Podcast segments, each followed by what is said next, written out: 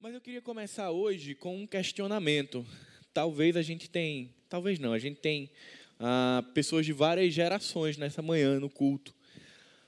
Você em algum momento já escreveu para alguém ou já precisou pedir a alguém que fizesse uma carta de recomendação para você? Alguém aqui sabe o que é ou já viu uma carta de recomendação? Alguém já? Algumas pessoas já viram uma carta de recomendação. Dependendo da sua idade, talvez você nunca tenha visto uma carta de recomendação.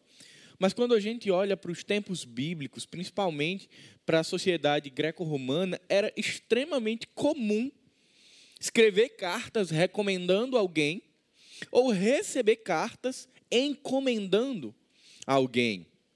Por que, que isso acontecia? Porque no primeiro século pós-Jesus, a movimentação entre cidades era muito grande. Os cristãos estavam se movimentando, expandindo o evangelho, e aí a igreja não era conhecida, então era necessário que se escrevessem cartas de recomendação, dizendo: olha, eu recomendo Paulo como servo de Cristo. E aí aquela igreja que fosse receber Paulo, ela recebia primeiro a carta de recomendação para dizer: olha, tem uma outra igreja que está recomendando essa pessoa, nós podemos acolhê-lo e cuidar dele. Mas não era somente no cristianismo que isso acontecia. No judaísmo cosmopolita também, os judeus também faziam isso o tempo inteiro, recomendavam-se entre si para que as outras comunidades pudessem recebê-los. Isso acontecia no governo, isso era uma prática muito comum dentro da sociedade uh, judaico-cristã no Império Romano. E por que, que isso era tão necessário? Porque era um instrumento facilitador para que as pessoas pudessem ter minimamente tranquilidade de quem eles estavam recebendo. Hoje, para a gente, é muito mais fácil, nós temos muito mais recursos para verificar a autenticidade de um profissional, para verificar a reputação de um profissional. Você pode ir lá no conselho de classe dele e ver se ele está ativo. Você pode olhar se tem algum processo aberto contra aquele profissional. Você vai olhar nas redes sociais o que é que as pessoas falam sobre aquele profissional. A gente tem muito mais meios de checagem para dizer, olha, vou confiar aqui a minha saúde, ou o projeto da minha casa, ou a minha carreira a essa pessoa, ainda que eu não a conheça, mas a gente consegue checar primeiro século isso não acontecia. Mas sabe o que é mais interessante? É que mesmo tendo passado tanto tempo, e nós hoje tendo tantos instrumentos de verificação, não tem nada mais seguro do que uma, a velha pergunta: você conhece o trabalho dele? Você pode fazer várias pesquisas, mas eu acredito que a maioria de nós já passou por isso. A velha e boa recomendação a um amigo a um colega que nós confiamos. Mas o trabalho dele é bom, é de confiança, é de procedência. E aí a imagem que essas pessoas fazem do profissional nos faz acreditar nas suas referências. Talvez você já tenha feito isso quando procurou um marceneiro. É, quem está nos grupos da igreja sabe que de vez em quando é, aparece lá. Alguém tem indicação de um pintor? Alguém tem indicação de um marceneiro? A gente quer segurança em relação às pessoas que nós estamos nos relacionando. Então é razoável admitirmos que confiamos nos relatos de outras pessoas para confiar na autenticidade de alguém. No mundo do trabalho, isso é ainda mais aguçado. Só que no mundo do trabalho, muitas vezes nós nos auto-recomendamos através de um currículo. No currículo, nós descrevemos quem nós somos, quais foram a, a, nossa formação, quais as nossas conquistas. Nós passamos por um processo seletivo e ali a gente tem êxito ou não. A depender da empresa, ela faz uma checagem para ver se aquilo que você disse na entrevista de fato é verdade. Mas será que isso é muito difícil? É muito diferente, na verdade, quando a gente pensa igreja. Será que essa realidade de recomendação é algo muito distinto do que a gente vive na igreja? A gente vai aprender hoje que não. Obviamente que quando a gente pensa sobre salvação, ela é exclusivamente por meio do poder de Deus manifestado no Evangelho. Não existe recomendação a respeito do Evangelho, mas existe sim recomendação a respeito daqueles que portam o Evangelho. Por isso que a gente vai falar hoje sobre cartas vivas. Nós somos outdoors do Evangelho. O outdoor, ele só aponta para um lugar. Se você sair daqui hoje, você vai ver diversos outdoors. Mas você não compra nada no outdoor, ele só te aponta o caminho, ele só diz: olha, essa loja, esse estabelecimento é muito bom. Somos nós, discípulos de Jesus. Nós não salvamos ninguém. A obra não é feita pelo nosso poder, mas nós apontamos para Cristo. A nossa vida, ela revela Cristo. E o apóstolo Paulo, especificamente, passa por uma situação muito particular com a igreja de Corinto. E aí a gente vai aprender hoje como é importante que a nossa vida, que a nossa vida prática, ou como disse o pastor Pedro semana passada, nossa vida extremamente comum, ela reflita a glória de Deus e o mundo possa nos ler. Porque é isso e eu já queria que você abrisse sua Bíblia em 2 Coríntios, capítulo 3. É exatamente sobre isso que Paulo vai falar à igreja de Corinto. Ele vai dizer: vocês são cartas vivas.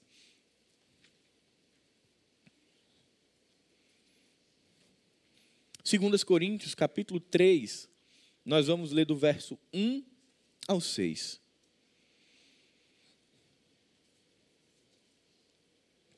o texto diz: Será que estamos começando a nos recomendar outra vez? Somos como aqueles que precisam entregar-lhes ou pedir-lhes cartas de recomendação? Vocês mesmos são nossa carta escrita em nosso coração para ser conhecida e lida por todos. Sem dúvida, vocês são uma carta de Cristo que mostra os resultados do nosso trabalho em seu meio escrita não com pena e tinta, mas com o Espírito do Deus vivo, e gravada não em tábuas de pedra, mas em corações humanos. Estamos certos disso tudo por causa da grande confiança que temos em Deus por meio de Cristo. Não que nos consideremos capazes de fazer qualquer coisa por conta própria. Nossa capacitação vem de Deus. Ele nos capacitou para sermos ministros da nova aliança, não da lei escrita, mas do Espírito. A lei escrita termina em morte, mas o espírito dá vida. Talvez em outras versões a letra mata, mas o espírito vivifica. Existe uma frase que a gente não sabe ao certo a autoria, se foi de Agostinho de Pona ou de Francisco de Assis, que diz o seguinte: pregue o evangelho, se necessário, use palavras. Particularmente eu não concordo com essa frase pregue o evangelho não pode ser ou palavras ou ações. Ele acontece em palavras e ações. O evangelho ele não é dissociado da vida prática do que você fala, nem do que você fala para a vida prática. Eles são inseparáveis, eles andam lado a lado. E Paulo vai resgatar essa ideia para a igreja de Corinto, para dizer: olha, é a conduta de vocês, é a vida de vocês que atesta o meu ministério apostólico.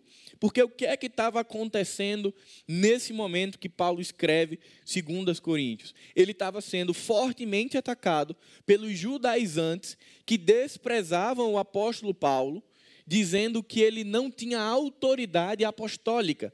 E diziam: olha, esse Paulo, ele é um farsante, ele se auto-recomenda. Não tem nenhuma carta de apresentação. Por quê? Porque os judaizantes, eles conseguiam, lá com a igreja de Jerusalém, cartas. Então eles iam lá e diziam: Olha, eu estou indo para tal igreja, para tal região, e eu queria uma carta de recomendação.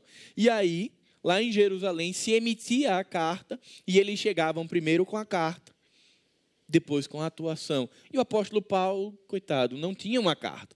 Mas para esse momento da história, ela era indispensável. Era a carta que atestava a autoridade daquele ministro. No caso de Paulo, o ministro do Evangelho. Então, o que é que os judaizantes estavam fazendo com Paulo? Estavam indo na igreja de Corinto e devagarzinho corroendo a, a, a reputação de Paulo, a autoridade apostólica de Paulo, para que ele se enfraquecesse e naturalmente o evangelho de Deus que chegava àquela igreja por meio de Paulo também se enfraquecesse. E aí o que o apóstolo Paulo faz é lembrar aquelas pessoas que a maior recomendação ou que a maior autenticidade do ministério dele não era uma carta que fosse escrita por alguém falando quem ele era, mas eram vidas transformadas. Ou seja, é a igreja de Jesus, é o corpo de Cristo, quem se autentica mutuamente no que diz respeito à identidade de discípulo. É a sua comunidade de fé que é uma expressão de autenticidade da nova vida em Jesus. É por meio da igreja que o evangelho não é apenas falado, mas também vivido. O mundo está lendo a realidade da igreja de Jesus nem todas as pessoas nós conseguiremos sentar com elas, abrir o texto bíblico e falar um texto bíblico ou a narrativa da redenção, mas certamente elas podem observar essa história da redenção por meio da minha vida e por meio da sua vida. E por isso que é um tema tão importante para a gente conversar, para a gente pensar nessa manhã. O apóstolo Paulo precisou da igreja para defender o seu ministério apostólico e para defender a autoridade do evangelho. O evangelho por si só não precisa de defesa, mas o apóstolo Paulo lançou mão da igreja para combater esses falsos mestres que estavam ali corroendo a igreja de Corinto, uma igreja ainda imatura que estava se deixando levar por essa ausência de uma carta de recomendação.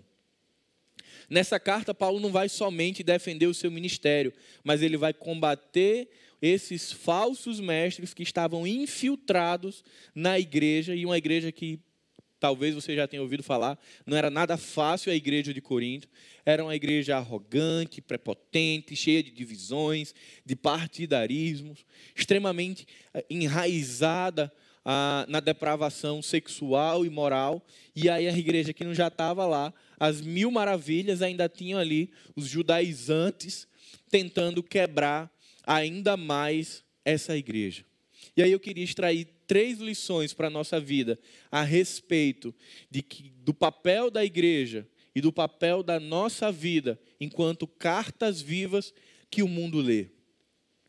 A primeira lição é que a comunidade local legitima nossa identidade de discípulo.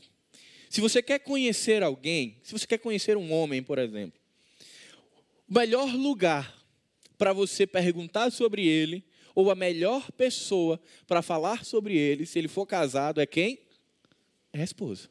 Não tem ninguém que possa falar melhor sobre esse homem do que a própria esposa. E não há ninguém que possa falar sobre essa mulher do que o próprio esposo. Então Deus criou duas instituições que autenticam a nossa identidade: família e igreja. Quando nós queremos pensar a realidade do discípulo, a autenticidade do discípulo, não tem como fazer isso fora da igreja local. O primeiro ponto, antes de pensar como nós somos fora da igreja, e é mais comum que a gente fale sobre a importância e a nossa missão fora da igreja, mas o primeiro passo é pensarmos primeiro qual é a nossa identidade dentro, dentro da igreja local. A igreja fundada por Paulo em Corinto era a maior carta de recomendação que ele poderia ter. Meus irmãos, se nós queremos autenticar a identidade de um cristão, você tem que ver como é a vida dele, na casa dele e na igreja dele. Muitas vezes nós nos deixamos levar pela quantidade de livros que ele publicou. E aí eu reforço, eu não quero colocar aqui a reputação de ninguém em xeque. Mas muito cuidado com aquelas pessoas que nós seguimos somente no Instagram e no YouTube, que tem mensagens fantásticas, porque tem eloquência, porque tem uma habilidade vocal, mas que nós não conhecemos a vida. Muito cuidado apenas com o livro que você lê, com as aulas de teologia que você assiste, ou com outras coisas, porque nada substituirá a história de Deus que é escrita na família e na igreja. Sabendo disso e pensando especificamente nisso, nós somos lembrados que a nossa conduta prática, e aí eu quero retomar novamente a fala de Pedro semana passada, uma vida extraordinariamente comum, e Pedro brincou: homem, seu ministério é o ministério de lavar a louça. Por que eu estou falando isso, gente? Porque a nossa imagem, enquanto discípulos de Jesus, invariavelmente vai chegar antes da sua fala. Antes que você possa objetivamente falar de Cristo para alguém, aquilo que está escrito na tua história já chegou. As pessoas já sabem. O mundo é muito rápido hoje. Num clique você descobre a história de alguém. E aí você olha a carta escrita, a sua vida prática, a sua vida comum, e ela destoa daquilo que você vai falar, não vai autenticar. Não tem carta de recomendação, nem comentários no Instagram, nem no Facebook, nem no YouTube, que substituam o caráter da vida comum do discípulo de Jesus. Não adianta preparar um sermão muito bem feito, ou preparar um roteiro, ou preparar um jantar para receber alguém ao qual nós queremos investir na vida deles, se a nossa vida comum, se a nossa vida expressa, a nossa vida que é como uma carta, não estiver alinhada com Deus. É a sua vida prática e é a vida da sua igreja que atesta a sua identidade de discípulo de Jesus. Então, por que, eu estou falando o tempo inteiro de vida pessoal e igreja? Porque é a mesma coisa. Porque não existe a imagem individual do discípulo de Jesus. Porque uma mão, ela não tem sentido fora do corpo.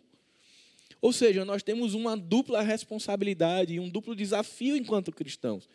A nossa conduta pessoal, que reflete o evangelho, e tem a conduta do corpo, da igreja. E essas duas condutas, elas vão ser a carta de recomendação que nós temos ao mundo. Não tem nada mais forte na vida comum com as pessoas que estão fora da videira, fora de Cristo, do que a sua vida comum e o seu testemunho comum em Jesus. Por isso que muitas vezes a gente estimula de conta a tua história de conversão. Porque as pessoas que estão ao nosso redor, teoricamente, elas acompanharam o antes e o depois de Jesus. Elas podem olhar e dizer: olha, essa carta, essa história de Paulo vinha sendo, estava sendo escrita com um enredo específico, mas em um dado momento o autor dessa história mudou. Deixou de ser Paulo e passou a ser Jesus. E aí, quando Jesus passa a ser o autor desta carta, a história mudou. O que está sendo escrito na vida dele mudou e necessariamente muda, gente, porque o Evangelho transforma. O Evangelho nos faz nascer de novo. Então, vira a página do velho homem para o novo homem. O que o mundo está olhando é antes de ver a nossa fala, ele está olhando a nossa vida. E aí é onde Paulo ele dá um aperto nos Coríntios. A igreja não era fácil, a igreja não estava redondinha, não estava com tudo certinho. Mas Deus já tinha feito a obra de salvação na igreja de Corinto. E ele vai e diz: gente, presta bem atenção. Vocês querem mesmo que eu volte a Jerusalém para pegar uma carta? Será que a vida de vocês e o que Jesus tem feito através de vocês não é suficiente para autenticar o meu ministério? O evangelho não é suficiente para autenticar o meu ministério apostólico? Ele leva a igreja de Corinto a refletir sobre isso. Olha, são vocês que autenticam o meu ministério. N.T. White, ele afirma que a igreja é a única carta de recomendação que o apóstolo Paulo precisava e que jamais poderia ter escrito por meio de papel e tinta, nem mesmo com uma talhadeira em tábuas de pedra, como a lei de Moisés, pois já estava escrita e gravada em seres vivos através de suas orações, decisões e comportamento. Pediram a Paulo um papel Paulo os apresentou um estilo de vida. Não era perfeito o estilo de vida da igreja de Corinto, mas estava num processo de santificação. E aí Paulo chega num dos pontos desse texto que para mim é certamente o mais importante e o mais desafiador.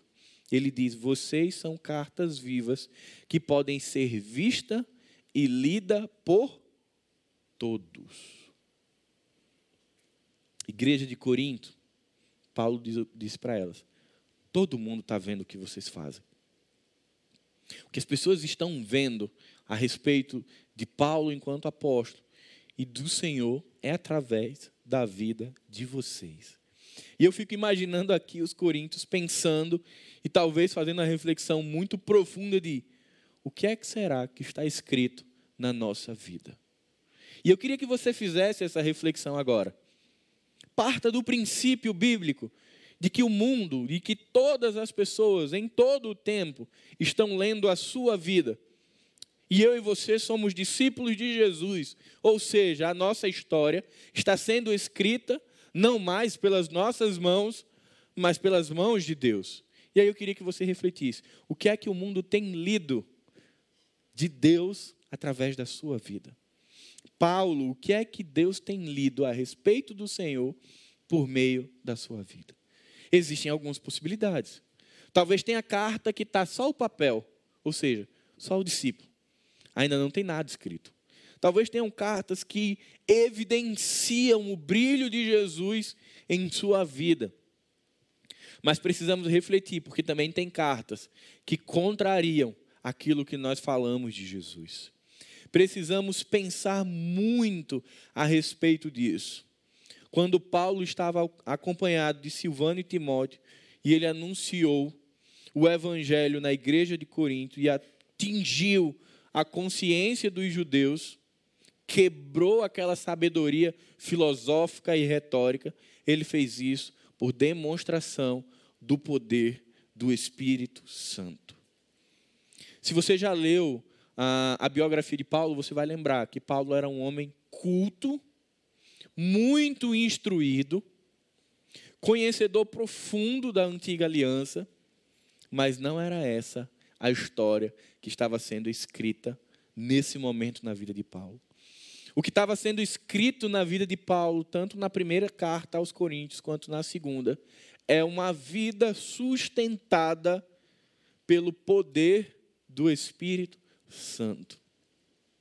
Não foi pela força de Paulo, não foi pelo intelecto de Paulo, não foi pelos recursos de Paulo, foi pela dependência que o apóstolo tinha em Jesus. A carta que era o próprio apóstolo Paulo, ela estava sendo escrita pelo próprio Deus, porque Paulo permitiu que Deus escrevesse a sua história enquanto os judaizantes estavam dizendo que ele se auto-recomendava, que ele escrevia a própria carta, ele estava dizendo para a igreja: Eu não escrevo carta nenhuma. Quem escreve a minha história, quem me recomenda, são vocês, e quem escreve a minha história é Deus. A igreja de Jesus precisa ter a sua história, a sua carta viva sendo escrita por Deus, para que essa carta ela venha a refletir a história da redenção. Eu queria que você voltasse seus olhos para o versículo 3 e 4. O texto diz: Sem dúvida, vocês são como uma carta de Cristo que mostra os resultados de nosso trabalho em seu meio, escrita não com pena e tinta, mas com o Espírito do Deus vivo e gravada não em tábuas de pedra, mas em corações humanos. Estamos certos disso tudo por causa da grande confiança que temos em Deus por meio de Cristo. A segunda lição é que a nossa vida, ela revela a obra redentora de Jesus. E aqui Paulo vai usar uma metáfora para ensinar a igreja de Corinto. Ele vai falar de uma carta escrita em tábuas, mas de uma carta escrita nos corações humanos profeta Ezequiel e profeta Jeremias já falavam a respeito de um tempo onde um coração de pedra seria substituído por um coração de carne, já apontavam para o momento do estabelecimento da nova aliança. Quando Moisés está no Sinai e ele recebe a lei do Senhor, ele recebe ela escrita em tábuas de pedra. Mais à frente, a comunidade ela é ensinada no livro de Deuteronômio a como se relacionar com essa lei, a colocá-la dentro da arca da aliança, dos cuidados que deveriam ter. A lei de Deus tinha sido gravada em pedras para que o povo seguisse a lei de Deus, mas a lei em si nunca salvou ninguém. Por mais glorioso que seja o ministério de Moisés, por maior que seja a importância bíblica da lei de Deus dada ao seu povo, a lei jamais, em tempo algum, salvou ninguém. Por isso que o apóstolo Paulo, lá em Romanos, vai dizer que a lei é como um aio, é como um escravo, é como um caminho que conduz o povo a Deus, mas ela em si não tem poder para salvar ninguém. E aí Paulo vai dizer: olha, essa era a antiga aliança, essa era a forma que se revelava a Deus. Aí ele vai dizer: mas agora isso é dado em corações humanos. Porque o que é que estava acontecendo aqui de pano de fundo, gente? Os judaizantes, eles estavam ali meio pé no cristianismo, meio pé é, no judaísmo. Então, eles achavam importante a nova aliança e o significado de Jesus, mas eles não conseguiam entender que a lei era insuficiente. Para eles era necessário que houvesse o cumprimento total da lei somado a Jesus, para que esse homem pudesse ser salvo. E não era isso que o evangelho da graça por meio de Cristo ensinava. Ensinava que a obra redentora de Jesus era suficiente para salvar o perdido. Então, o tempo inteiro eles estavam dizendo: olha, o evangelho é muito bacana, mas cuidado, viu, gente? Não esquece a lei, não. Se você não circuncidar, ó, vai dar errado. Se você não guardar isso, vai dar errado. E aí Paulo vai e quebra o paradigma. Paulo não está aqui de maneira nenhuma querendo reduzir a importância da lei ou até mesmo retirá-la da vida da igreja. O que ele está querendo é apontar para a nova aliança e dizer: gente, a lei foi importante, mas agora, por meio de Jesus, estabelece-se uma nova aliança em Cristo. Agora é graça. E isso não está mais escrito em tábuas, isso está escrito em corações. Lembra que na antiga aliança o povo, na sua totalidade, não se relacionava com Deus, eles precisavam dos sacerdotes. Então, se o povo pecava, eles tinham ofertas específicas, sacrifícios específicos, que eram dadas ao sacerdote. O sacerdote espiava essa oferta é, para perdão do pecado do povo. Isso agora, nesse momento, não é mais aplicável. Aquilo que Deus escrevia em pedras e que por meio dos homens de Deus chegava a, a toda a comunidade, agora não funcionava mais assim. Deus escrevia a história agora no coração de cada pessoa. A gente sai de algo que era registrado em pedras para algo que é registrado no coração. A gente sai da lei de Moisés que não salvava para a nova aliança agora que salva e dá vida. Por isso que, por mais que eu goste de teologia, não tem nada melhor do que teologia prática. Teologia prática é vida de crente. Teologia prática é a gente ir para casa, tomar um café, dar gargalhadas e olhar para a realidade do mundo e pedir graça sobre ela. É a gente olhar e ver a desgraça do mundo e pedir misericórdia de Deus. Porque não adianta de nada você comprar um livro de Tim sobre justiça social, quando na sua vida prática você não tem justiça social. Mas você sabe falar, eu sei falar, eu já li o livro de Tim. Isso diz absolutamente nada sobre Jesus. De nada vale a gente falar de um evangelho que perdoa, que salva, que redime, quando eu não consigo, na minha vida prática, perdoar quem pisou no meu calo.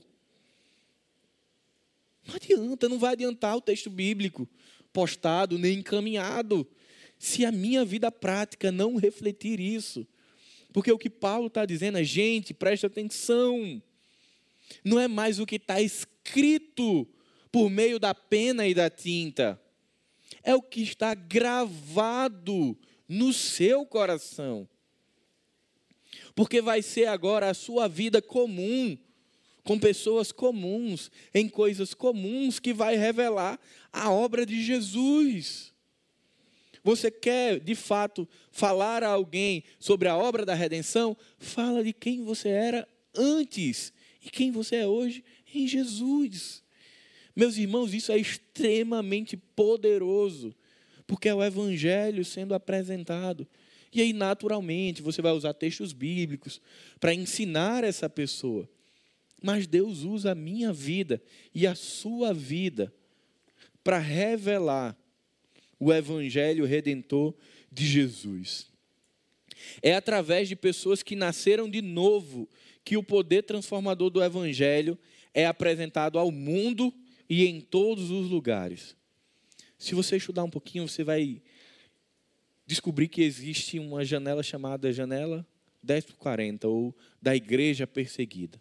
O que é que isso significa? Aquelas igrejas estão impedidas de publicamente anunciar a sua fé em Jesus, de publicamente se reunirem num culto de celebração, mas não tem imposição humana que impeça que aquelas pessoas reflitam a glória de Deus por meio da vida delas. E aí a gente se pergunta, por que, que o evangelho cresce tanto na igreja perseguida? E eu tenho chegado a uma conclusão é porque os meios são reduzidos. E aí eles têm, eles só têm um meio de apresentar Jesus ao mundo, é através da vida deles. E sem poder dizer, olha, eu sou cristão, sou discípulo de Jesus, mas a vida prática, o dia a dia deles, a carta escrita revela Jesus o tempo inteiro. E o evangelho cresce. E talvez eu, Paulo, e eu queria que você refletisse, tenha tantas possibilidades e tantos meios de apresentar Jesus que eu fico tão perdido que acabo não usando Quase nenhum. Eu posso fazer isso, faz... não vou gravar um podcast. Não, vou gravar mensagem, vou botar no Instagram, vou mandar mensagem pelo WhatsApp. Não, vou fazer um canal no YouTube. E aí, no final das contas, a gente olha e diz assim: por onde que eu estou apresentando a Jesus? Às vezes, o simples é a melhor forma.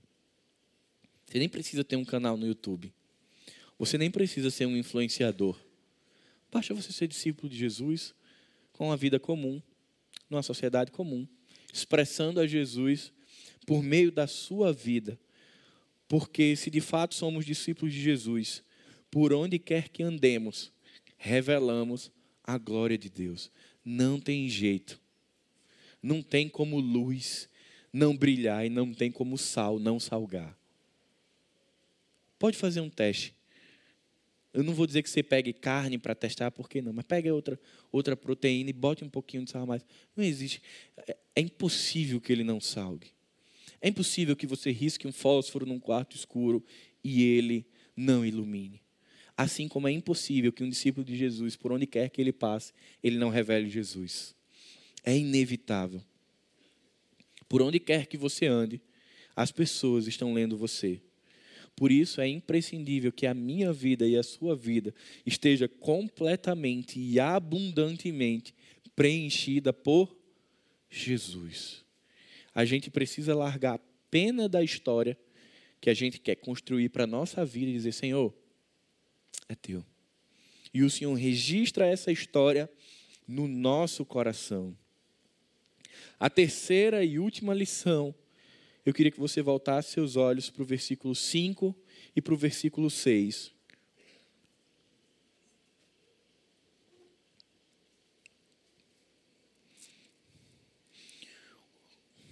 O texto diz: Não que nos consideremos capazes de fazer qualquer coisa por conta própria.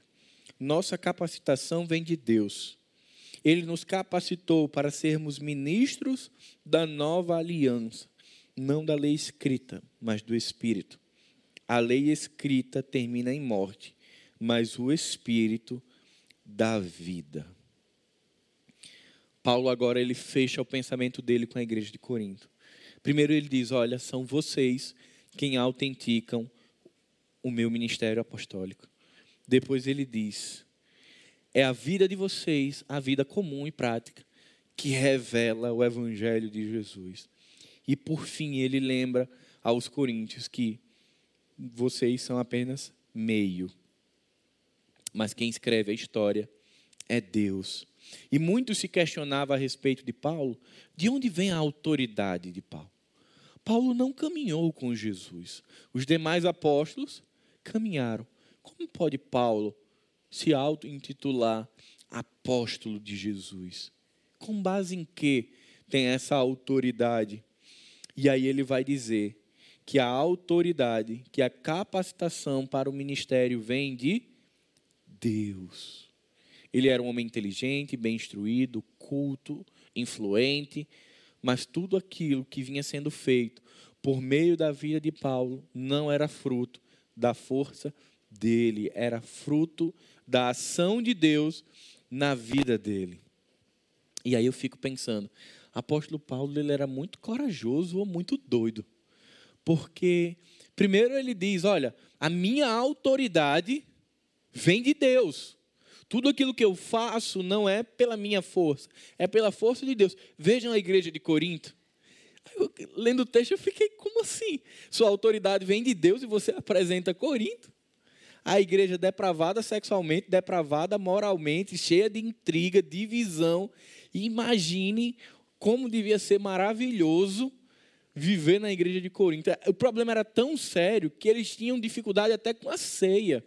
1 Coríntios capítulo 11, antes do texto que a gente está acostumado, Paulo está dando uma chicotada na igreja, porque a galera rica ia primeiro, comia tudo, raspava o tacho da panela, depois vinha a parte pobre da igreja e não tinha nem. Porque a ceia era de fato uma ceia, era, uma, era um jantar. Para você ver como a igreja estava harmônica, nem a ceia eles conseguiam fazer corretamente. E aí Paulo diz: olha, olha aqui, olha aqui o evangelho, olha aqui é, Deus tem feito isso, veja Corinto. E eu imagino o povo pensando, dizendo: É sério, Paulo? Você está apresentando, não tem uma igreja, podia ser Éfeso, não. Tem nenhuma outra igreja melhorzinha, não. Mas o que, que Paulo estava querendo dizer, meus irmãos? Povo de Deus, comprado, remido, lavado pelo sangue do Cordeiro, uns mais maduros, outros menos, mais, menos maduros, uns numa caminhada mais avançada no processo de santificação, outros não, uns bebendo leite, outros comendo carne, mas ambos corpo de Cristo. Ele aponta para a igreja para dizer: olha, Deus está fazendo por meio de Cristo. Estão prontos? Não. Mas Jesus morreu por eles. Ou seja, nós somos o meio de comunicação, quer estejamos muito maduros, quer estejamos pouco maduros. A igreja da Galácia era uma referência do evangelho, ela era um outdoor do evangelho? Era. A igreja de Laodiceia era? Era. A igreja de Corinto, com todos os seus problemas, era? Era. A igreja Batista Zona Sul é? É. Todas as outras igrejas que tem aqui na nossa cidade são? São. Porventura, pelo nosso culto ser, estar mais harmônico, a gente tem uma estrutura melhor, isso nos faz mais importantes no reino de Deus? Não. A responsabilidade é igualmente dada ao corpo de Cristo. Todos aqueles que anunciam que são discípulos de Jesus são responsáveis, recebem esse privilégio de serem testemunha viva do que Jesus tem feito em sua vida. Por isso que Paulo não estava preocupado com o que iam falar da igreja de Corinto, porque não era sobre a igreja, era sobre Deus. Era sobre o que Deus estava fazendo na história daquele povo. Tinha a história individual de cada pessoa que estava naquela igreja e tinha a história da igreja. Algumas pessoas aqui nessa manhã, Tiago, por exemplo, ele tem visto o que Deus tem escrito na história da igreja.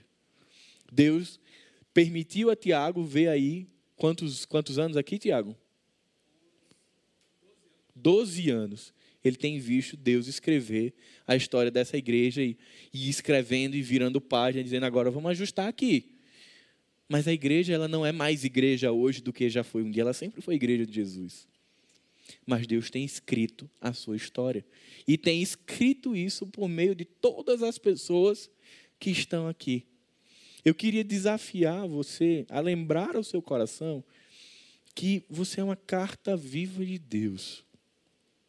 Que as pessoas têm olhado para você e que elas precisam ver em você Jesus.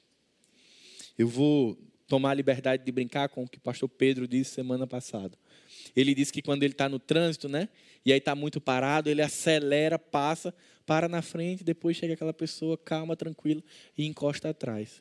Eu vou um pouquinho mais longe. Às vezes você passa, ainda dá um grito na pessoa, se estressa, e aí atrás do seu carro está lá um versículo bíblico. Às vezes no trabalho, a gente tem uma conduta que é inadequada. Mas aí a gente foi trabalhar com uma camisa com um nome bem grande estampado. Sou de Cristo. Como é que fica? O que é que tem mais peso? Nossa vida hoje, ela tem sido autenticada pela nossa prática. A carta que o mundo tem lido autentica a identidade que nós levantamos a mão e dizemos: Eu sou discípulo de Jesus. Eu aprendi uns anos atrás é, que o tamanho da Bíblia e o tamanho da camiseta não dizem muito sobre quem nós somos. Eu lembro que houve um tempo em que eu entendia que quanto maior fosse a minha Bíblia, ou se ela fosse uma Bíblia de estudo, porque tinha a Bíblia comum e tem a Bíblia de estudo, né? O cara que tem a Bíblia de estudo, ele era degrau acima, né, Eliseu? E aí logo eu percebi, eu disse, eu preciso de uma Bíblia de estudo. Não porque eu queria estudar, não, era só porque eu queria subir um degrau. E aí eu percebi, poxa, mas olha, aquelas pessoas têm uma, uma camiseta, e aí lançou camiseta na igreja, eu queria uma camiseta, porque ali estava a minha identidade. Graças a Deus eu fui amadurecendo, fui percebendo que não era a minha camiseta, que não era se a calça era rasgada ou se não era, não era se a camisa era florida, não era se a minha Bíblia era impressa ou se era digital. Isso pouco falava eu fui entendendo que a primeira pessoa que reconhecia a minha identidade de discípulo era minha esposa. Se a minha esposa, dentro da minha casa, não me reconhecesse como discípulo de Jesus, eu estava frito. Se ela não reconhece, ninguém mais reconhece. E eu fui entendendo que aí os meus pais precisavam reconhecer isso, a extensão da minha família precisava reconhecer isso, o meu trabalho precisava reconhecer isso. E como que eu iria fazer? Que meios eu iria utilizar? Eu lembro que três anos atrás eu estava reunidos aqui, reunido aqui com os jovens. E aí a gente cresce e a gente se arrepende né, de algumas coisas. E eu falei, disse, Jesus, me perdoa. Disse, gente, nós temos que usar as nossas redes sociais. Acho que Marcelo Massalo estava aqui, para sermos pescadores de homens. Hoje eu digo, esquece, Marcelo, tira aquilo da tua cabeça. Não é, mas veja, três anos atrás, não passou tanto tempo, não. Naquele momento, para mim, rede social era um meio muito importante e indispensável para proclamar de Jesus. Não que não seja, é. Mas eu não tinha entendido claramente no meu coração que antes da minha rede social, a minha vida comum precisava estar em Cristo. Que antes das pessoas lerem o que eu publicava na rede social, elas precisavam ler o que estava publicado no meu coração. Graças a Deus hoje eu entendo que antes da minha rede social, antes do post que eu vou fazer, Cristo precisa ser evidenciado na minha vida comum. A minha oração é que você seja lembrado disso e que somente a graça de Deus, ministrada pelo Espírito de Deus, pode transformar pecadores em cartas vivas que glorificam a Jesus. Não há outro meio, não há outra forma, senão a graça de Deus derramada em nós, abundada através de nós, para poder, de fato, revelar a Jesus. E eu queria encerrar citando um trecho do livro a treliça e a videira. Se você não leu esse livro, leia. Ele diz: apenas por ser um discípulo de Cristo e cheio do Espírito Santo da nova aliança, todo cristão tem o privilégio, a alegria e a responsabilidade de estar envolvido na obra que Deus está fazendo em nosso mundo. Por isso, é inevitável que pessoas nascidas de novo, cuja vida social e religiosa foi completamente mudada pelo Evangelho, falem a outros. É inevitável. Se você foi salvo por Jesus, se você recebeu uma nova identidade em Jesus, se aquele couro do pecado foi retirado e você foi revestido de uma nova vida, é inevitável que você expresse a glória de Deus. Talvez você pense, pastor, mas eu não sou um evangelista. Nem precisa. Isso é um dom. Pastor, mas eu não tenho intrepidez e ousadia. Não precisa. Alguns terão, outros não. Mas você é discípulo de Jesus? Se for, basta. Se você teve um encontro de, com Jesus e sua vida foi mudada, e hoje você pode dizer que é uma nova criatura, lembre-se, isso é suficiente para que você seja uma carta viva. E se por algum momento alguém disser, é, mas a tua vida ela não está tão alinhada com aquilo que você prega, lembra para essa pessoa que você está num processo ainda de santificação.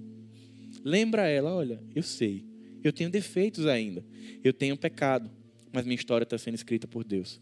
Você está vendo uma história que ainda está sendo escrita. O que eu acho fantástico dessa explicação de Paulo aos Coríntios para defender o seu ministério é que ele usa a igreja mais difícil do Novo Testamento como recomendação. Nós, na nossa realidade humana, a gente sempre procura a pessoa de melhor reputação. Se eu toco, eu vou procurar quem é o cara que mais sabe tocar na igreja, porque ele vai ter autoridade para me recomendar. Paulo não estava preocupado com isso. Paulo estava preocupado que ele foi chamado por Deus recomendado por Deus e autenticado pela igreja de Jesus. Se preocupe com isso. Se preocupe em ser carta viva de Deus, exposta ao mundo. Mas lembre-se, quem autentica a sua vida de discípulo é Deus e a comunidade. Satanás muitas vezes pega a nossa ferida onde a gente deslizou para dizer assim: você não é. Você não é um discípulo de Jesus, você pecou. Lembra ao teu coração, quem valida a tua história é Deus.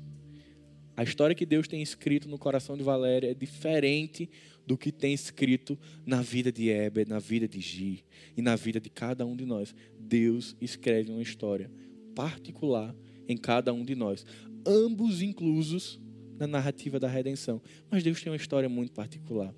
É por isso que o mundo ler a nossa vida é extraordinário, porque eles vão vendo as facetas de Deus sendo reveladas. O homem que era bravo no trânsito, que hoje não é. É possível, irmão, parece que não, mas é. Aquela pessoa que era egoísta, avarenta, que hoje não é mais. Aquela pessoa que acreditava que o mundo girava ao redor dela e hoje ela entende que Cristo é o centro da vida. São as várias facetas do Evangelho sendo expostas ao mundo por meio da minha vida e da sua vida. A minha oração é que todos os dias a sua vida comum, com pessoas comuns, elas relembrem e elas evidenciem a história da redenção de um Deus extraordinário, que faz tudo isso por meio de uma vida comum. Semana passada Pedro falou: vocês não são extraordinários. Ontem na célula foi o que mais deu. Nós não somos extraordinários. Mas lembra que Deus é. A tua história escrita por Deus é algo extraordinário. Porque é a história de alguém que estava perdido e foi achado. É a história de alguém que estava condenado e que hoje está salvo. E isso é extraordinário. Nós em si mesmos não somos extraordinários, mas Deus é. Lembra disso. E se compromete em ser carta viva e em apresentar Cristo ao mundo. Queria convidar você a curvar sua cabeça. Paizinho querido, nós queremos te agradecer, Senhor, pelo teu cuidado, pelas tuas bênçãos e pela graça e misericórdia que é ministrada às nossas vidas, Pai. Senhor, que privilégio, Pai, de sermos chamados de cartas vivas. O Senhor tem escrito, ou tem, na verdade, evidenciado ao mundo a história da redenção por meio dos seus filhos. Pessoas imerecedoras da graça, mas que por amor e misericórdia foram alcançadas. Pai, nós te pedimos, Senhor, nos ajuda a continuar fazendo parte da história do reino de Deus. Nós somos apenas meio, mas quem escreve a história, quem tem a pena que escreve nos corações é o Senhor. Nos ajuda, Pai, a virarmos a página naquilo que precisa ser virado, a deixarmos de lado aquilo que precisa ser deixado, para que cada dia a nossa vida extraordinariamente comum seja parecida com Jesus.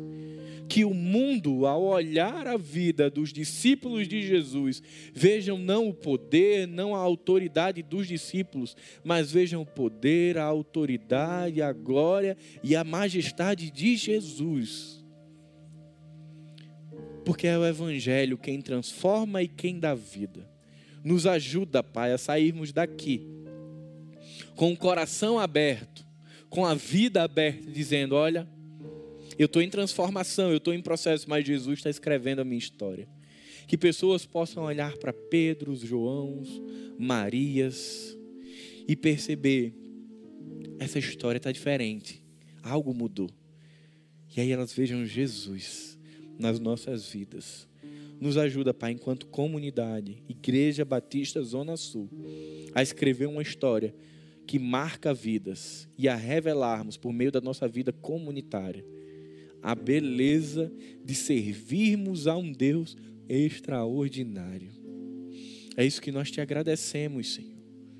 Que o amor de Deus, o Pai, que a graça de Jesus e que as consolações do Espírito Santo estejam com cada um de nós, hoje e para todo sempre. Amém. Queria convidar você a ficar de pé. Se você visita a nossa igreja pela primeira vez, você é convidado, após o término do culto, aqui à sua esquerda, a ser recepcionado e amado pela nossa igreja. Vamos cantar essa canção e declarar que somos cartas escritas pelas mãos do nosso Deus.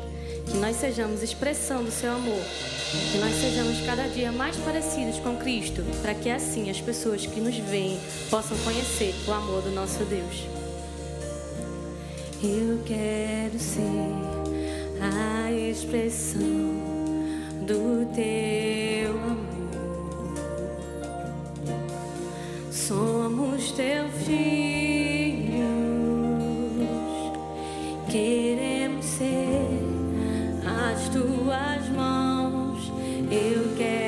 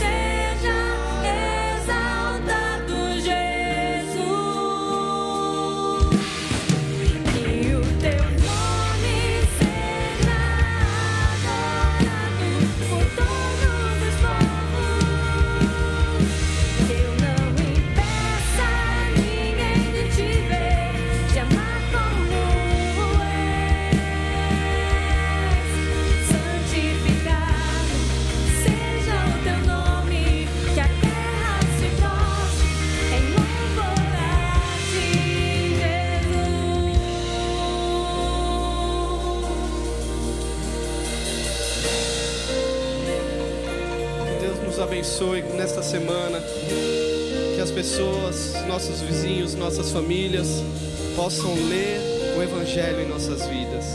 Que Deus nos abençoe.